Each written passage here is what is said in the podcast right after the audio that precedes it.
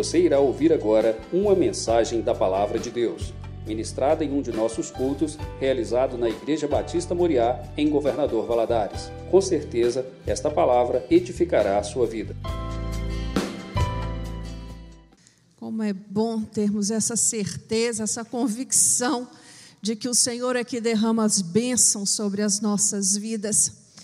E hoje, nessa manhã, nós já o adoramos e agora nós vamos ouvir o que ele tem para nos falar, amém? Por isso, assim, sentado mesmo como você está, fecha seus olhos, peça ao Senhor para vir falar diretamente ao seu coração. Que tudo que ele tenha para nos dizer, ele encontre um terreno fértil em nós. Senhor meu Deus, estamos aqui reunidos mais uma vez para te louvar e para te bendizer. Meu Deus, nós queremos declarar nesta manhã o quanto nós te amamos, o quanto somos dependentes de Ti, o quanto necessitamos de Ti. Por isso, Senhor, venha inundar este lugar com a Tua presença. Que a Tua nuvem de glória seja palpável nas nossas vidas nesta manhã. Meu Deus, vai de encontro a cada família que está nos assistindo agora que a sua casa seja cheia da tua presença. Ó oh, Espírito Santo de Deus, aquele que nos dá entendimento, aquele que nos capacita, capacita cada um de nós nesta manhã para entendermos aquilo que o Senhor tem para falar aos nossos corações. Senhor, tem misericórdia de mim. Me ajuda, Deus, e fala comigo também. É o que eu te peço no nome de Jesus. Amém. Louvado seja Deus. Irmãos, hoje nós estamos encerrando uma série de estudos que nós estivemos vendo a respeito dos perigos e das ameaças que afligem a igreja. Nós estudamos durante esses dias, esses meses, né? A perda de valores básicos, o perigo que a igreja corre de perder a sua essência, perder o alicerce da sua fé. Estudamos o perigo que a igreja corre de perder a visão, perder o foco em Cristo Jesus, a contaminação do mundo, a diminuição, o esfriamento do amor. Vimos também sobre o descuido com as ovelhas, entre inúmeros outros assuntos. E hoje nós estamos encerrando essa série de estudos sobre os desafios da igreja nos dias de hoje. Olha que assunto pertinente né, para o momento em que nós vivemos. Apesar né, de tudo isso, de todos os perigos que ameaçam a igreja, nós sabemos que nenhum deles prevalecerá né, sobre a igreja do Senhor. E estudando estes assuntos, nós tivemos a oportunidade, né, com a ajuda do Espírito Santo, compreender essas ameaças, e, e, e, e com a graça de Deus, nós tivemos a capacidade de nos fortalecer mais para batalhar a favor do corpo de Cristo. Amém? E hoje, diante desses perigos, nós sabemos que a igreja, ela é desafiada né? E esses desafios, eles existem desde quando a igreja foi instituída. Qual é o desafio da igreja? Abra sua Bíblia em 1 Pedro, capítulo 2, no versículo 9. Esse é o, é, é, é o texto base da nossa, da nossa aula hoje. Né? Eu tenho aqui no telão. Mas vós sois a geração eleita, o sacerdócio real, a nação santa, o povo adquirido. Nós fomos adquiridos para quê, irmãos? Para que nós fomos adquiridos? Para anunciar as grandezas daquele que vos chamou das trevas para a sua maravilhosa luz.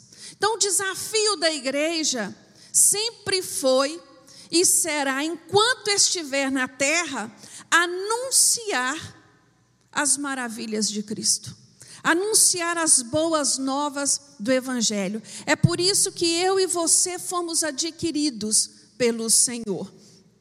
E no estudo de hoje, nós vamos estar vendo alguns desafios, os quais nós vamos precisar empenhar o melhor da nossa força, para desempenharmos o nosso papel quanto cristão. Mas para isso, eu entendo que é necessário que nós tenhamos uma compreensão do tempo em que nós vivemos. Vocês concordam comigo? É necessário nós fazermos uma reflexão sobre este tempo. E essa reflexão ela não é algo exclusivo dos acadêmicos. Ela é pertinente a cada um de nós, até porque ela é uma reflexão ontológica. Não sei se vocês já ouviram essa frase: "Ah, no meu tempo não era assim. No meu tempo era diferente." Essa frase já reflete essa mudança, uma mudança dos dias de hoje. Na internet sempre aparece alguns posts dizendo assim: você que conhece estas coisas, aí aparece lá é, o telefone de como é que de discar, o fax, aparece algumas coisas que nem existem mais nos dias de hoje.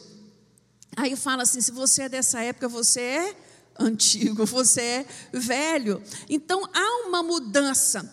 E hoje nós encontramos os sociólogos, os historiadores, os filósofos e os teólogos, cada um na sua área, tentando analisar este tempo, que hoje recebe o um nome, uma nomenclatura de pós-modernidade. E eu gostaria de de te levar a entender um pouquinho só, porque esse é um assunto muito amplo. Nós não teríamos tempo aqui para debruçar sobre isso, né? Mas eu gostaria de te levar a entender e compreender o homem de hoje. Entender por que, que ele pensa e como ele pensa do jeito que ele pensa. Como ele tem sido afetado por este tempo atual, né? E, e, e, a necessidade de nós termos esta compreensão viva em nós, porque eu vejo que às vezes nós não alcançamos as pessoas por uma falta de adequação no nosso discurso. E quando eu olho para a Bíblia, eu vejo ninguém fazendo isso melhor do que Paulo.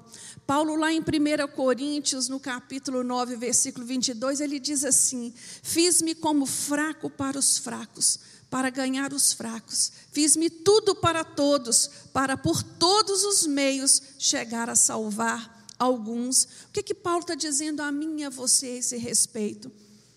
Que ele buscava conhecer as pessoas, ele buscava compreender o comportamento do lugar específico ao qual ele chegava, né? O momento social. Ele tinha os olhos e os ouvidos bem abertos, bem atentos para perceber o seu público ouvinte. E isso é imprescindível. A Bíblia nos traz um exemplo maravilhoso no livro de Atos. Abra sua Bíblia lá no capítulo 17. Paulo chegando em Atenas. E ele, quando chega ali, ele fica assustado com tanta idolatria naquele lugar. E ele começa a pregar na sinagoga, ele começa a pregar nas praças, mas aí de repente um grupo de filósofos, epicureus e estoicos, duas escolas distintas, escutando ele, começa a discutir e fala assim: o que, que é que esse homem tanto fala? Não estou entendendo nada. Que assunto é esse? Vem comigo, vem com a gente.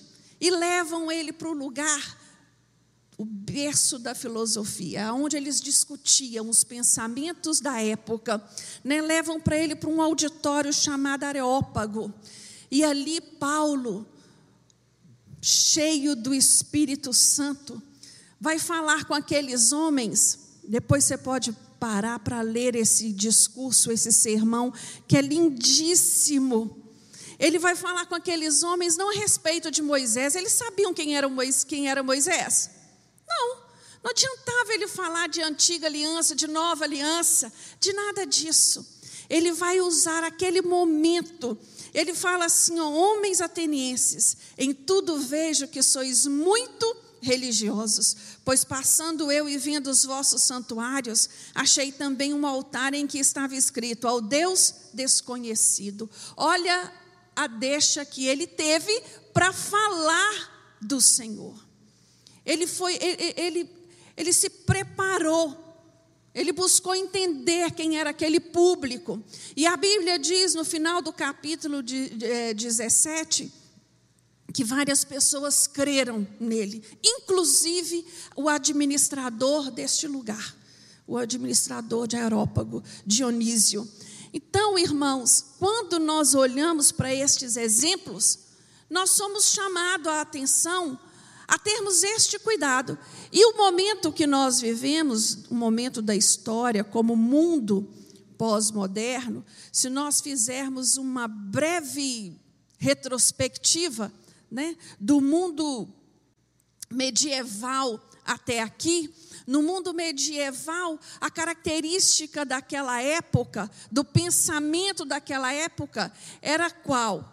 Que o conhecimento, que a verdade não era acesso para todos, mas sim para um grupo específico, um grupo bem especial. O homem comum, ele não tinha acesso à palavra de Deus, não é? E a igreja, ela era o veículo dessa verdade.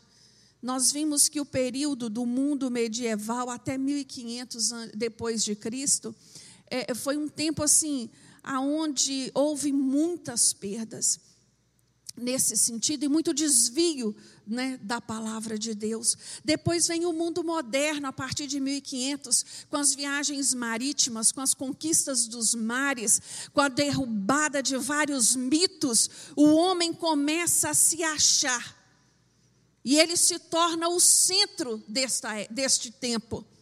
Ele se torna o princípio e o meio e o fim para o qual de todo o que era feito. O homem passa, principalmente a partir do movimento iluminista, esse homem ganha uma outra posição diante da história. E o mundo moderno vai sofrer algumas quedas. E a história, alguns marcam o mundo pós-moderno após a queda do Muro de Berlim em 1989. Outros podem discordar e acreditar que o mundo pós-moderno inicia-se antes disso, um pouco antes disso. Mas a queda do Muro de Berlim, ela vem trazer para a sociedade daquele momento uma ideia de desconstrução muito grande, tão grande que cria-se várias teorias desconstrutivas. E elas estão aí, né, permeando a nossa cultura. Um filósofo francês, em 1992, Jacques Derrida, ele cria uma teoria, uma, uma tese sobre essa desconstrução e que você pode até perguntar, o que, que isso tem a ver conosco? A teoria de Jacques Derrida era de que o texto não tinha significado nenhum expresso pelo autor. Que a interpretação caberia a cada um que lesse. E isso deu origem a várias as várias religiões, as várias seitas, com base de que eu interpreto a palavra de Deus do meu jeito, do jeito que eu acho. E isso foi entrando na nossa sociedade. E, paralelo à teoria desse, desse filósofo francês, surge um sociólogo polonês, que vocês já devem ter ouvido falar da obra dele, é, Zygmunt Bauman. Ele cria a teoria da, da modernidade líquida. E ele vai dizer que hoje não existe nenhum papel fixo não existe nenhuma ideologia fixa, nenhuma identidade firmada. Tudo pode ser, tudo é relativo, tudo é possível encaixar para o momento. Vocês estão conseguindo entender o que tem levado estes princípios até hoje? Como nós temos construído e como esses princípios têm chegado até nós quanto igreja. Essa, essa teoria da modernidade líquida, ela distorce, né? Ela coloca a lógica do consumo no lugar da lógica da, do, da moral. E é interessante porque nós podemos ver isso nitidamente em alguns púlpitos de igreja. Tem igrejas que os seus púlpitos se transformaram em balcão de negócios. Há uma inversão ali do princípio do Evangelho. Ali você negocia a sua bênção, você compra aquilo que você precisa. Eu estou inventando isso, irmãos? Isso é público, não estou trazendo aqui nenhuma novidade. A única coisa que eu quero que você entenda é o público ao qual nós temos que evangelizar, o público ao qual nós temos que falar do amor de Jesus e a sociedade a qual tem interferido na vida dos nossos filhos. É esse lugar que nós estamos inseridos, não é? Para você entender melhor o que eu quero te dizer, para a gente resumir né, esse texto, a pós-modernidade ela está é, é, calçada, né, ela está firmada em um tripé. O tripé da pluralização, da privatização e da secularização. O que, que quer dizer isso? A pluralização, que há muitas ideias, que há muitos valores, muitos conceitos e que tudo é relativo.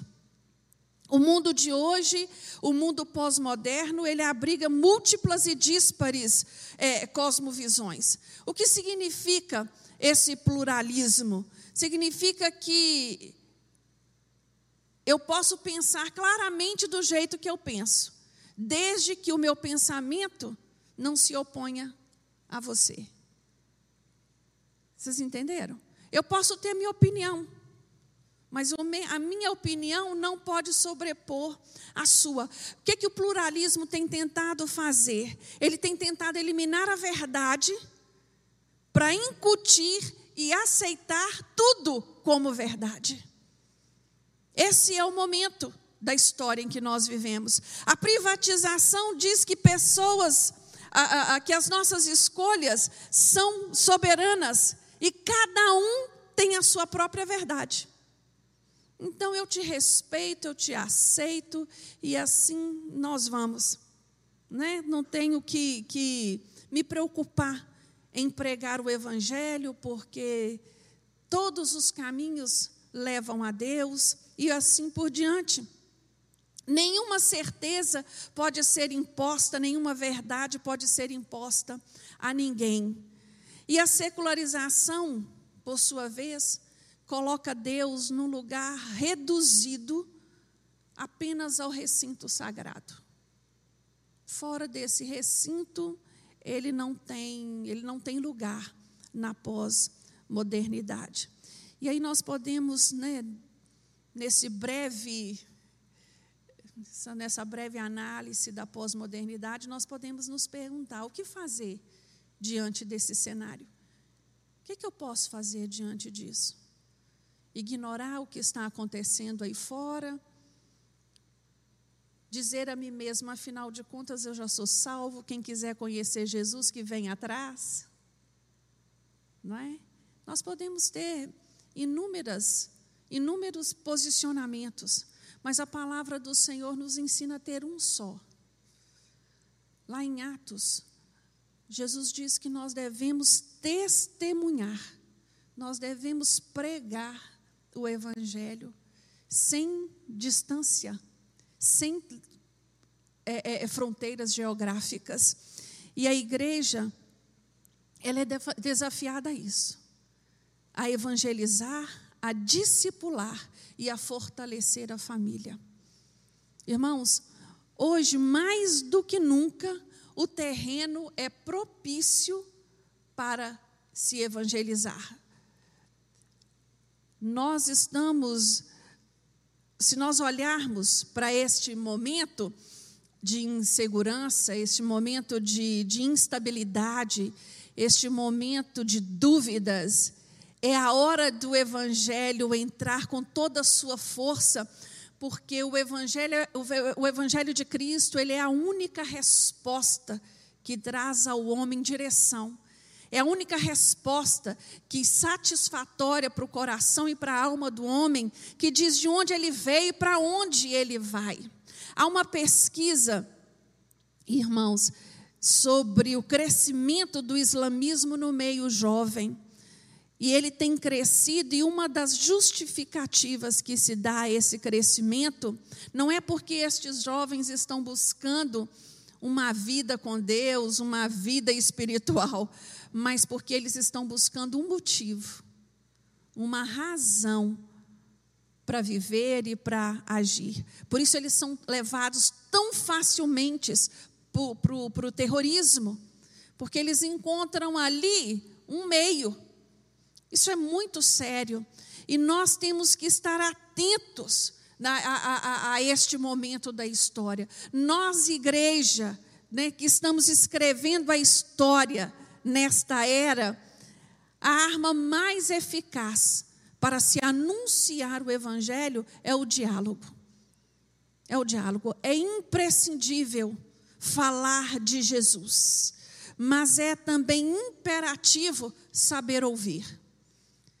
Porque não adianta nós nós não buscarmos entender o que está acontecendo com as pessoas.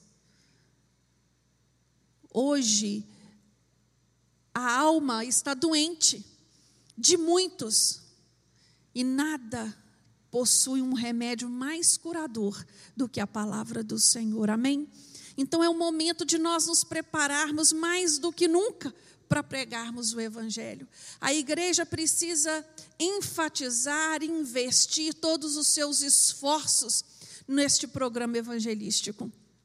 E quando eu falo de evangelismo, irmãos, nós não podemos falar só de obra missionária. A obra missionária, ela é, com certeza, um dos grandes desafios da igreja um dos uma, uma, é uma tarefa inacabada. Por que, que ela é inacabada? Porque até Jesus voltar e buscar a sua igreja, nós vamos ter sempre um lugar para pregar o Evangelho. Então nós temos que investir nisso. Nós temos que ter esse, esse, esse, entendimento da necessidade da obra missionária. Hoje, por exemplo, muitas têm aberto mão do missionário em prol do veículo da internet. Eu entendo que um não anula o outro. Eu louvo a Deus porque quando essa pandemia chegou, nós estávamos prontos, nós estávamos estruturados para continuar pregando o Evangelho né, aos nossos irmãos e àqueles que não estão, que não têm é, é, é, aonde buscar por poder por vários impedimentos. Outro dia, nós, a última reunião que nós tivemos, eu fiquei assim surpreendida com o alcance das nossas pregações, com o alcance da programação da Igreja Batista Moriá. Nós estamos falando daqui, não é? Do alcance, do número de milhares de pessoas e lugares que tem chegado a palavra pregada neste púlpito. Glória a Deus por isso, mas isso não anula o nosso compromisso com os missionários no campo.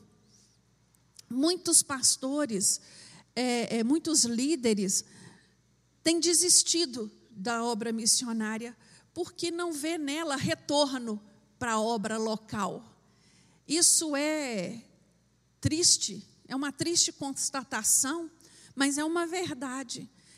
E, e, e, uma pretensão também, porque nós não temos que ver o resultado do que está acontecendo no Japão, na Albânia e aonde estão os nossos missionários, especificamente o que a nossa igreja mantém, mas é o Senhor, o Senhor que é responsável pelo resultado dessa obra missionária não é quando nós recebemos nossos missionários aqui e eles começam a mostrar aqueles rostinhos que eles têm evangelizado, né, aqueles grupos aos quais ele tem se reunido. Eu não sei você, mas o meu coração se enche de alegria de saber assim, meu Deus, nós temos contribuído para a palavra chegar num lugar tão distante, um lugar talvez que eu ou você nunca iremos ir, mas a nossa contribuição e o nosso esforço tem chegado até ali aquelas pessoas. E a obra missionária, ela tem esse papel imprescindível. A Bíblia nos mostra Paulo fazendo missão. O que seria do evangelho no ocidente se não fosse Paulo?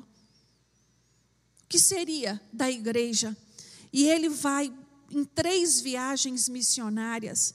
Nós vemos ali eu gosto muito desta passagem que está lá no livro de Atos, no capítulo 8, quando o anjo do Senhor fala a Filipe: vai encontrar, vai encontrar essa pessoa em tal lugar assim. O Espírito Santo move aquele homem para falar de Jesus para um, uma única pessoa. Ali Filipe evangeliza aquele homem. Outra passagem lindíssima que a Bíblia tem a respeito disso, da importância de se levar o evangelho aos estranhos, aqueles que não conhecemos, aqueles que não fazem parte do nosso círculo, é, é, é Pedro. Pedro tem uma visão a respeito de Cornélio. E Cornélio tem uma visão lá na casa dele que mandasse buscar Pedro. Um não conhecia o outro, viviam em cidades diferentes. Mas quando Pedro chega na casa de Cornélio, aquela casa está cheia com os familiares de Cornélio, os amigos de Cornélio, e Pedro começa a falar de Jesus e o Espírito Santo de Deus enche aquele lugar. Barnabé foi um companheiro de missão com Paulo. Vocês estão entendendo o valor das missões? Da obra missionária? As, o evangelizar, irmãos, ele é necessário ter ser compreendido. O evangelismo ele é dividido em duas frentes: o evangelismo local, que é aquele evangelismo pessoal, aonde eu falo de Jesus, aonde eu testemunho de Jesus, no meu trabalho, na minha escola, no meu seio familiar, nos meus relacionamentos de amizade. Esse evangelismo ele é pessoal, ele é local. E existe o evangelismo que sai dessa fronteira, que é a obra missionária. São pessoas específicas com esse chamado para missão, para missão, que vão, elas são preparadas para para o determinado lugar que elas vão. Falar de Jesus, pregar Jesus, demonstrar o amor de Jesus, porque nós entendemos também que não adianta só você chegar no lugar e esse evangelho não fazer diferença na vida do outro. Não é nós quando nós vemos os testemunhos missionários, a gente vê que cada um tem um papel ali a, dizer, a desempenhar naquele lugar, um papel social, e a palavra de Deus vai sendo disseminada e a palavra de Deus vai alcançando vidas. E isso é maravilhoso. Que o Senhor nunca deixe esfriar no seu coração o amor por missões, porque missão, irmãos, não se faz só com oração. Missão precisa de dinheiro. Não é barato manter um missionário com todos os seus custos, e não é justo sacrificar a vida de um missionário, deixá-lo passar necessidade. E essa consciência nós temos que ter quanto igreja. Eu não vou, mas eu envio. Não é assim? Mas depois do, do, do, do, do evangelizar, depois do testemunhar, depois do pregar o evangelho, as pessoas, é preciso fazer algo mais, é, é, é, mais de concreto, que é o discipular. Não adianta eu falar de Jesus para uma pessoa e não discipular esta pessoa. O que significa é, é, é, discipular? Discipular é eu pregar, a, é, é, é, é eu semear a palavra de Deus no coração e na vida daquela pessoa. É caminhar uma milha, mais uma milha, e quantas milhas forem necessárias para ela se firmar diante do Senhor, para ela se firmar na igreja. Discipulado não é só a classe de discipulado para batismo. Discipulado é aquela, a, a, aquele trabalho que nós fazemos de acompanhar aquele que nós trazemos para a igreja. A nossa igreja tem um, um, trabalho aqui muito lindo, que eu, ao meu ver, de uma eficácia muito grande nesta função de discipular, que é o núcleo de estudo bíblico. No núcleo, nós direcionamos aqueles que estão chegando na igreja e ali ele é acolhido, ali ele é abraçado, ali ele encontra amigos e ali ele tem oportunidade de desfrutar do ensino da palavra e de esclarecer suas dúvidas. O discipular é isso, e cada um de nós somos responsáveis por este papel. Nós temos que ter este entendimento do discipular. E a parábola, e, e, Jesus vai falar de uma parábola lá no livro de Mateus, no capítulo 13. Abre a sua Bíblia aí, por favor. Essa, essa parábola do semeador, ela, ela é muito interessante, porque ela traz luz assim, ao nosso entendimento sobre esse discipular sobre o pregar dessa palavra. Não é? Ela, nessa parábola, Jesus começa dizendo, né? Certo semeador saiu a semear. Saiu a semear. E quando semeava, parte da semente caiu à beira do caminho, e vieram as aves e o comeram. Essa semente à beira do caminho, esse terreno mais duro, isso significa o quê? Essa semente caiu numa terra batida, não teve oportunidade nem de germinar, porque rapidamente veio as aves e a pegou. Essas aves, elas significam os impedimentos. Existem pessoas que são assim, elas têm essa dificuldade de, de, de, de, de entender a palavra de Deus, de receber a palavra de Deus. Como eu disse lá no livro do capítulo 8 de Atos, se Filipe não se encontra com aquele etíope, Filipe faz uma pergunta para ele assim: Você está entendendo o que você está lendo? Qual foi a resposta do etíope? Como que eu vou entender se ninguém me explica? Então, é necessário o discipular. Tem pessoas que vão ser mais trabalhosas mesmo. Isso faz parte. Mas nós não podemos desistir. Nós temos que estar ali junto, ajudando. Quando nós vamos semear uma semente, o que, que nós temos que fazer? Preparar a terra. A gente não, a gente não pode só jogar a semente. O, o Jesus continua dizendo que existem terrenos que são pedregosos. No versículo 5, Outra parte caiu em terreno pedregoso, onde não havia terra bastante, e logo nasceu, porque a terra não era funda. Mas saindo o sol, queimou e secou, porque não tinha raiz. Mais uma vez aqui, olha o papel do discipulado. Essas pessoas do terreno pedregoso simbolizam aquelas que recebem com alegria a palavra de Deus. Na hora elas recebem, mas aí os problemas, as dificuldades vão deixando, vão desanimando essa pessoa e vão fazendo com que ela se, ela desista. Ela desista. Aí vem o meu papel e o seu papel de chegar e apoiar e ajudar. Está difícil, sim, meu irmão. É difícil, mas você vai vencer. Nós vamos juntos, nós vamos orar. E ali nós vamos limpando e tirando as pedras, a preparando esse terreno, ele usa um terceiro exemplo, que é o espinheiro, uma terra cheia de espinhos. Espinhos aqui, ele próprio Jesus vai explicar mais no final, que os espinhos significam cuidados com o mundo. Tem pessoas que ouvem a palavra do Senhor e pensam assim: não, agora não. Primeiro eu preciso resolver isso, eu preciso disso, eu preciso conquistar aquilo. Lá na frente, depois, quando eu tiver mais velho, aí sim eu vou para a igreja. Aí sim eu vou servir a Deus. Isso é uma ilusão, porque nenhum de nós sabemos se nós teremos esta oportunidade ou não. Nós não sabemos o que nos aguarda o amanhã. Então, o papel do discipulado entra aí mais uma vez, a ajudar esta pessoa a confiar e exercer a sua fé em Cristo.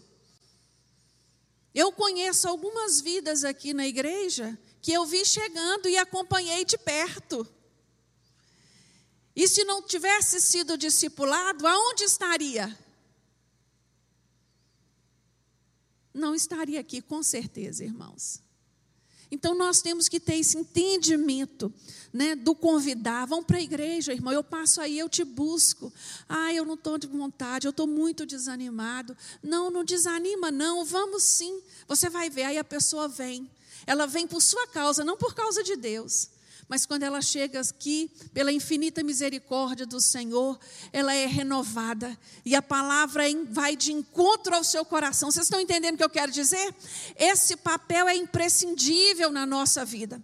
Nós não podemos nos descuidar dele.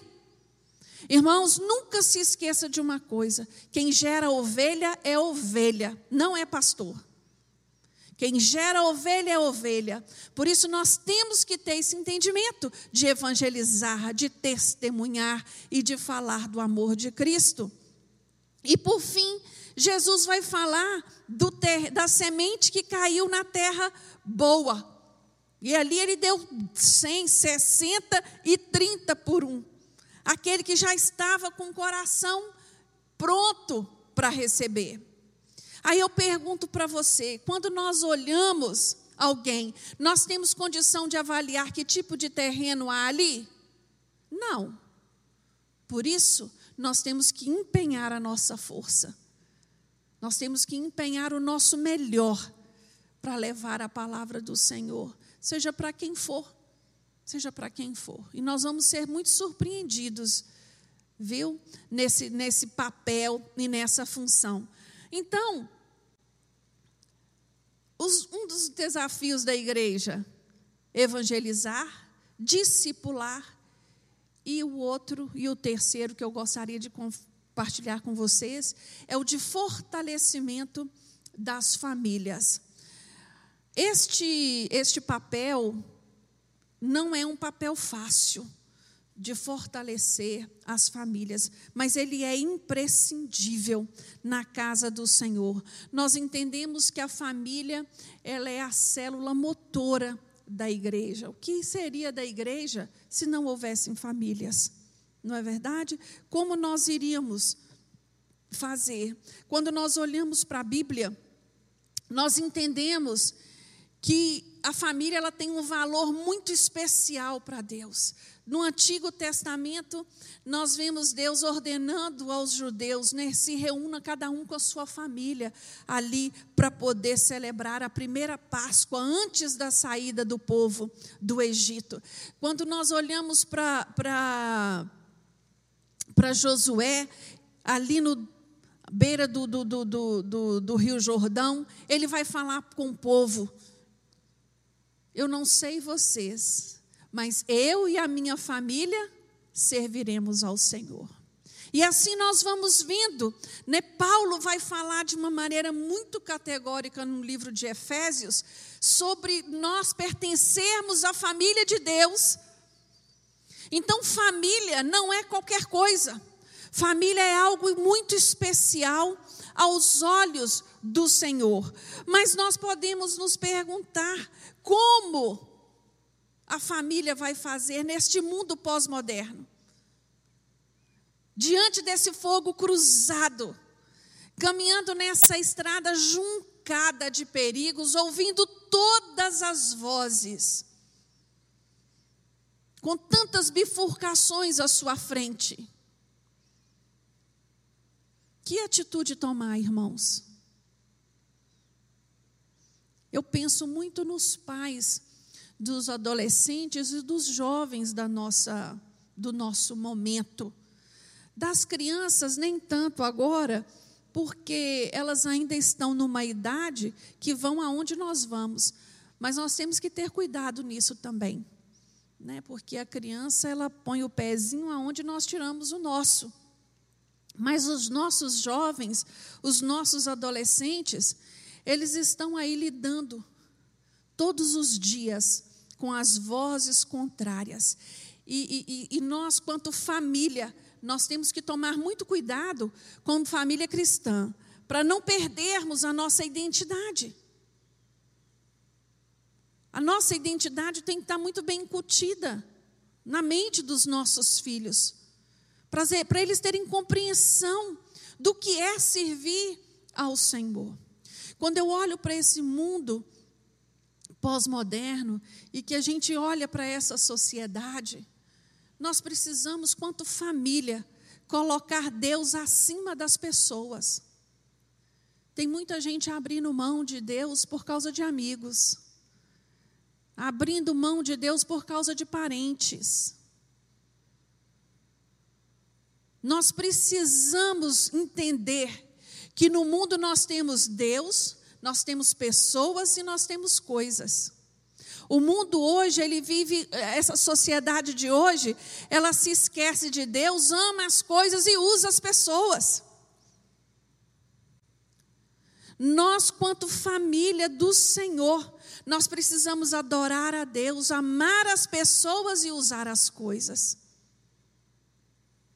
Nós temos que ter isso muito claro. A família pós-moderna, ela tem valorizado mais as coisas.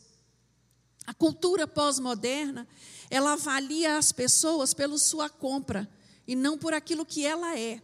Irmãos, isso é tão claro que eu estou dizendo que a internet, você pesquisa um item. A partir daquele momento, todas as vezes que você ligar o seu computador, vai começar a vir na sua frente uma porção de itens relacionados àquilo que você olhou aquela marca que você olhou. Você é avaliado assim. Existem empresas que traçam o seu perfil pelas suas compras. Isso é a sociedade de hoje. Nós temos que ter isso muito claro para nós. Nós precisamos, quanto uma família cristã, colocar em primeiro lugar os nossos filhos acima dos nossos amigos, acima dos nossos compromissos sociais. Tem muitos pais que vivem tão ocupados, que correm tanto tempo atrás de tantas outras coisas que não tem tempo para os filhos.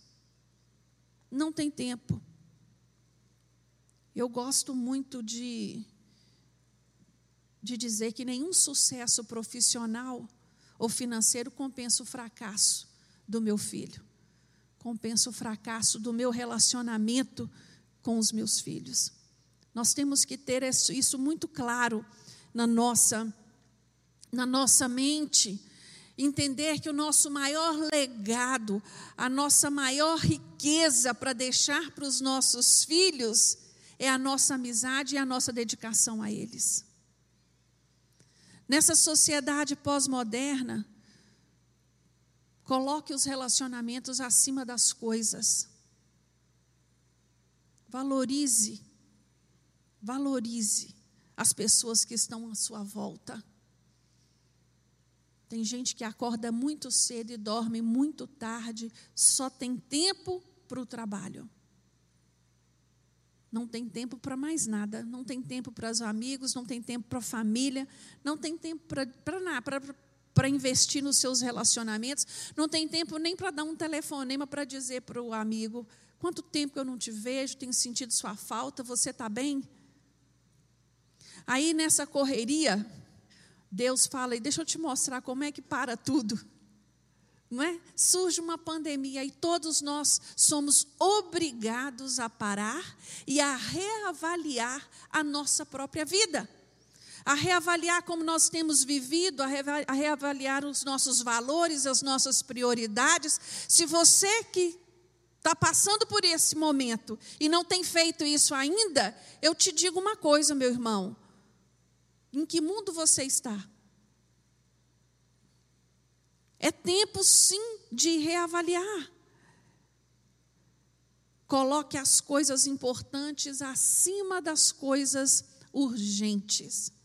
Nós temos sacrificado muita coisa importante, irmãos, no altar da urgência. Isso é muito sério. Isso é muito grave. Não há nada que está à frente do meu relacionamento com Deus. O meu relacionamento com Deus, o meu relacionamento com a minha família, o meu relacionamento com a minha igreja, ele é mais importante do que qualquer outra coisa. E eu tenho que ter isso na minha mente. A Bíblia nos ensina a buscar em primeiro lugar o reino de Deus. E todas as outras coisas nos serão acrescentadas. Então eu preciso entender o que é mais importante na minha vida. Aonde a urgência tem esse papel. É necessário, sim, irmãos, investir tempo no nosso relacionamento com Deus. Mas você pode perguntar assim: como que eu vou fazer isso? Como eu faço isso? Como é possível eu fazer isso? A primeira papel que eu entendo que nós devemos ter claro na nossa mente é interceder pela nossa família. Nós somos levantados como sacerdotes da nossa casa. Né? E a nossa função é interceder. Nós sabemos que nós temos Jesus, o nosso sumo sacerdote, que está à direita do Pai intercedendo por nós. Mas nós, como filhos de Deus, como obreiros na casa do Senhor, como nascidos de novo, nós temos a obrigação de interceder pela nossa família, interceder pelos nossos filhos, interceder por aqueles nossos que ainda não tiveram um encontro com Jesus. Nós temos que ter esse entendimento da importância da intercessão. Interceder. Existem pessoas no nosso seio familiar que talvez nós nunca vamos conseguir pregar o evangelho para ela, o evangelho para ela, porque ela não aceita. Mas ela não tem como recusar a nossa oração, tem? Ela não tem como recusar a nossa intercessão. Então o nosso papel é esse, é interceder, é interceder. O nosso papel dentro da nossa casa como pais é orientar os nossos filhos no caminho da verdade. Provérbios 22, 6 nos diz assim: olha, instrui o menino no caminho em que deve andar, e mesmo quando envelhecer, não se desviará dele. Nem, nós temos que ter este, este entendimento, e eu gosto muito de, de, de deixar claro que não adianta só eu pregar para os meus filhos, eu preciso viver aquilo que eu ensino para eles. Não adianta eu falar, falar, falar, falar e o meu testemunho não ser coerente com aquilo que eu prego. O meu discurso tem que estar alinhado com a minha vida, com a minha vida prática, com aquilo que eu vivencio. Na família, nós precisamos liberar perdão.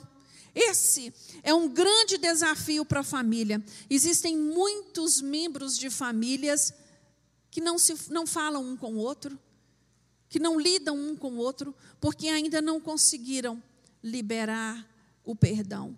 O perdão sincero, ele reconcilia, ele cura as feridas, ele sara as mágoas, porque ele está envolto do amor de Deus.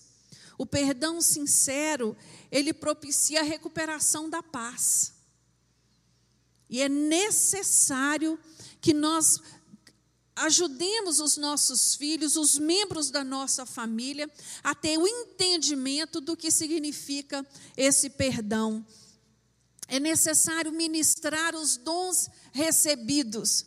Eu gosto muito é, é, é, é desse item, porque às vezes nós pregamos muito bem na rua, mas dentro de casa não. Às vezes eu assim falo muito bem do amor de Cristo para os de fora, mas nunca parei para falar desse amor dentro da minha casa. Então é necessário usar os meus dons. Eu tenho facilidade para orar em público, eu tenho facilidade para orar na igreja, que eu ore dentro de casa em voz alta com a minha família. Eu tenho facilidade para explicar a Bíblia, que eu pare para explicar a Bíblia para a minha família. Eu, isso que nós temos que fazer, usar os nossos dons dentro de casa, para curar os enfermos na alma dentro da nossa casa. Nós temos que ensinar a nossa família a disciplina do culto a Deus. Esse, esse, é, é, esse item ele é muito interessante porque quando nós olhamos para a vida de Jesus, a vida de Jesus na terra, queria encontrar Jesus, você procurava ele aonde? Na sinagoga, nos templos. E ali ele estava com seus irmãos. Havia alguma coisa daqueles rabinos poderiam falar a respeito de Deus que Jesus não conhecesse? Não, ele sabia tudo a respeito de Deus, mas ele estava ali. Ele ia ali. Ele fazia parte da sinagoga, do templo. E nós temos que ter essa disciplina de vir aos cultos, de estar presente na casa do Senhor. Nós temos que ter este cuidado e ensinar os nossos filhos desde muito pequeno a importância de estar presente no culto do Senhor. Hoje, por exemplo, neste momento que nós estamos vivendo de pandemia, quero deixar bem claro, irmãos, que eu não quero obrigar ninguém a vir, mas é uma observação que eu faço.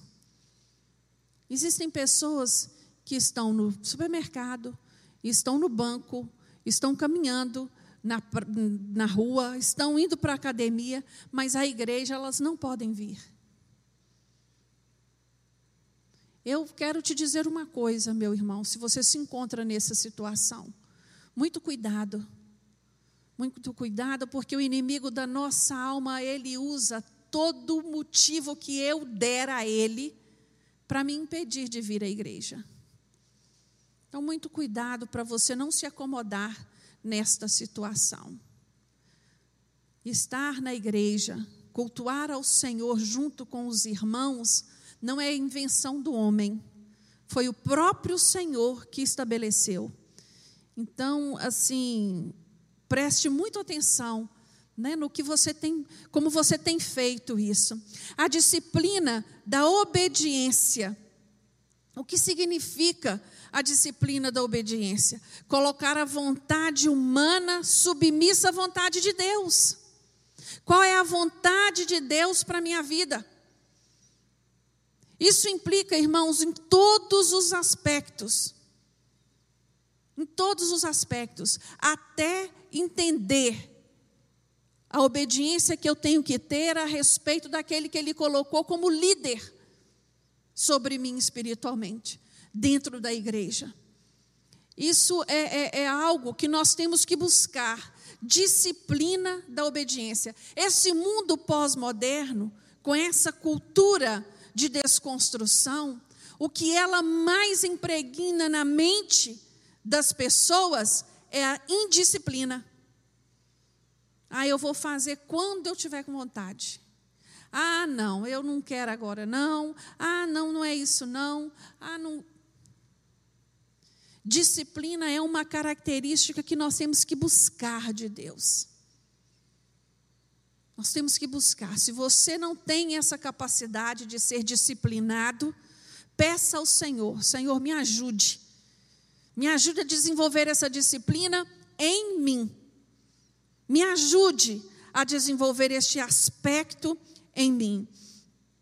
Paulo nos adverte, irmãos, a seguir o exemplo de Cristo, a sermos imitadores dele como ele é de Jesus. E se uma coisa que Jesus tinha era disciplina. Muitos aí tentam explicar Jesus como um, um, um, alguém rebelde, mas ele não tinha nada de rebelde. Nada.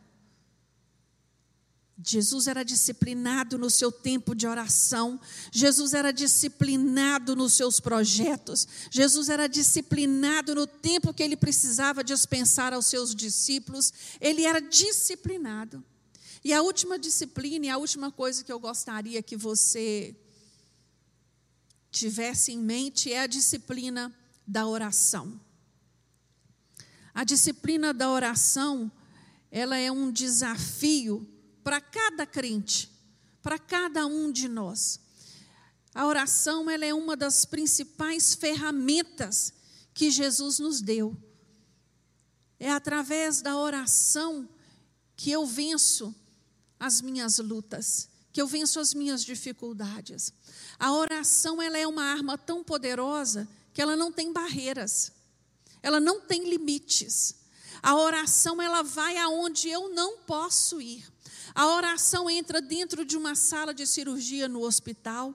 A oração entra dentro de uma UTI de um hospital. A oração entra dentro de uma sala de juiz para resolver uma questão que ninguém consegue resolver.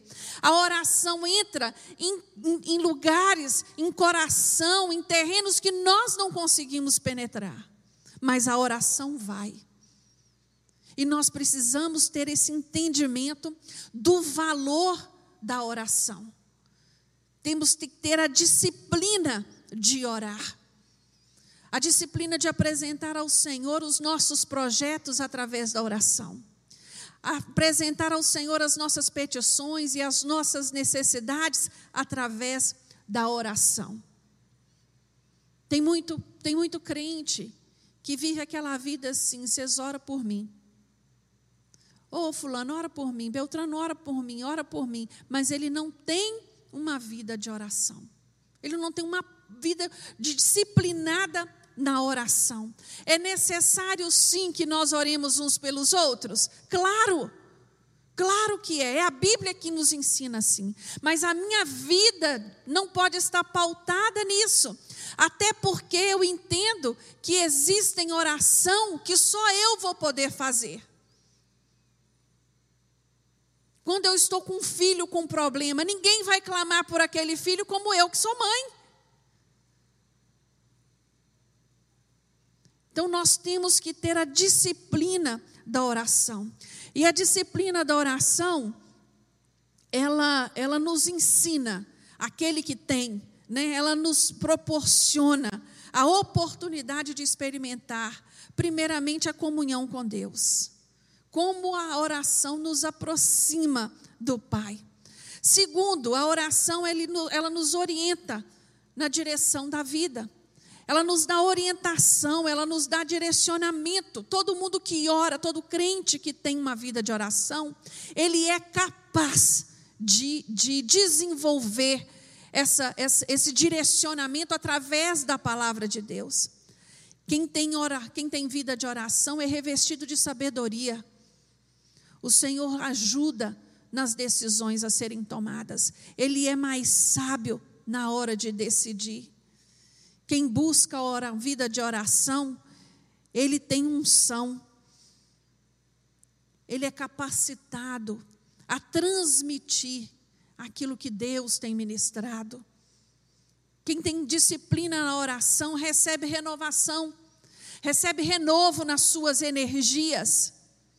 Como eu falei agora há pouco, às vezes a pessoa está tão desanimada, mas quando ela entra na casa do Senhor, quando ela ouve a palavra de Deus, ela recebe um renovo. Irmãos, eu, eu assim, eu amo esse advento internet. Como isso é, é impressionante aos meus olhos. Né? Eu já falei disso, o alcance que a internet tem. Mas eu vou dizer uma coisa para você. Para mim, Jaqueline, nada substitui estar na casa de Deus. Não tem nada. O louvor eu ouço pela internet, eu acho bonito e tudo, mas aqui é uma presença. Vocês, vocês percebem isso? É uma presença de Deus. É algo que não tem palavras para explicar. Nada substitui para mim estar na casa do Senhor. Eu até assisto o culto pela internet, se eu estiver acamada, se eu não tiver condições físicas de vir à igreja, e eu vejo essa ferramenta de grande valor nesse sentido. Mas agora, por exemplo, no momento que nós estamos vivendo, quantos dos nossos mais velhos não podem estar aqui, mas estão sendo ministrados através do culto da internet? Mas nada substitui. Ontem, eu fui, ontem não, sexta-feira. Sexta-feira, uma irmã da nossa igreja, uma irmãzinha muito querida, me ligou e pediu que eu passasse lá para buscar o seu dízimo. E aí, quando eu cheguei lá, eu fiquei do lado de fora e ela do lado da janela. E ela não queria que eu fosse embora de jeito nenhum. E ora para mim e fala comigo então, me fala uma passagem da Bíblia então. Oh, gente, aquilo foi movendo o meu coração, porque eu fui vendo assim a, a carência daquela senhora de estar aqui. a carência de estar aqui. Então, isso nada substitui. Você que pode, se você não vem, você está perdendo a oportunidade de receber este renovo né, espiritual, físico e emocional que a palavra de Deus tem para nós. Uma vida de disciplina de oração, ela traz fortalecimento para nós vencermos as tentações. Ela nos for, é, é, é, é, nós somos assim capacitados a resistir às tentações. E uma vida de disciplina na oração, ela nos enche da graça, ela nos enche de bênção. É maravilhoso você ver as respostas de oração sendo atendida na vida dos irmãos. Eu, meu coração fica maravilhado todas as vezes que eu ouço. Essa semana eu recebi uma irmã aqui da igreja na minha sala e ela testemunhou de uma palavra que o pastor pregou num domingo sobre os sonhos de alargar as tendas que muita gente nessa pandemia estaria largando as suas tendas. E ela me falou assim, pastor, o meu sonho era ter uma casa própria e eu comprei no meio dessa pandemia. Só Deus para realizar da maneira como aconteceu. E ali eu fiquei maravilhada com aquele testemunho, porque como Deus ele é cuidadoso nos detalhes e como Deus tem prazer em atender o desejo do coração do homem. Por isso, meu irmão, minha irmã, vale a pena ter uma vida de oração com o Senhor. Vale a pena servir a Deus. Vale a pena estar na presença do Senhor, vale a pena estar na casa do Senhor. Que o Senhor te fortaleça nessa manhã, renove as suas forças físicas, emocionais e principalmente espirituais. Sei que os nossos dias são difíceis, sei que nós estamos vivendo um tempo atípico mas sei também que Deus tem operado maravilhas no meio da, da igreja, na vida daqueles que creem. Amém? Eu quero te convidar a ficar de pé. A agradecer a Deus por esse tempo. E buscar dele fortalecimento. Coloca a mão no seu coração agora. Leva os seus pensamentos ao Senhor, fala com Ele, fala: Senhor, me ajuda, renova as minhas forças, renova o meu ânimo, me dá entendimento deste tempo em que eu estou vivendo. Meu Deus, eis aqui, Senhor, a tua igreja, a igreja que é povo teu, Senhor, povo que o Senhor escolheu para pregar a tua palavra, para levar o teu evangelho. Ah, Deus, derrama nesta manhã uma porção dobrada da tua unção e da tua graça sobre a vida dos teus filhos, sobre a vida daqueles que estão aqui dentro do templo e sobre a vida daqueles que estão longe, aqueles que estão nos assistindo agora. Meu Deus, toma-os pelas tuas mãos, renova, Senhor, as forças físicas, renova, Senhor, as forças emocionais. E principalmente, meu Deus, renova a força espiritual dos teus filhos, que eles possam, meu Deus, desenvolver a disciplina da oração, que eles possam desenvolver a disciplina do culto, meu Deus, que eles tenham desejo, sede, fome de estar na tua casa e que nada venha desviar os teus filhos, Senhor, de ti, no nome de Jesus. Meu Deus, nos ajuda, Senhor, a entender tudo aquilo que o Senhor tem falado conosco. Meu Deus, abençoa o nosso domingo abençoa o nosso dia, prepara o nosso coração para a noite. Vai, Senhor, diante de nós, que possamos ter um dia agradável na tua presença. É o que nós te pedimos no nome de Jesus e te agradecemos. Amém.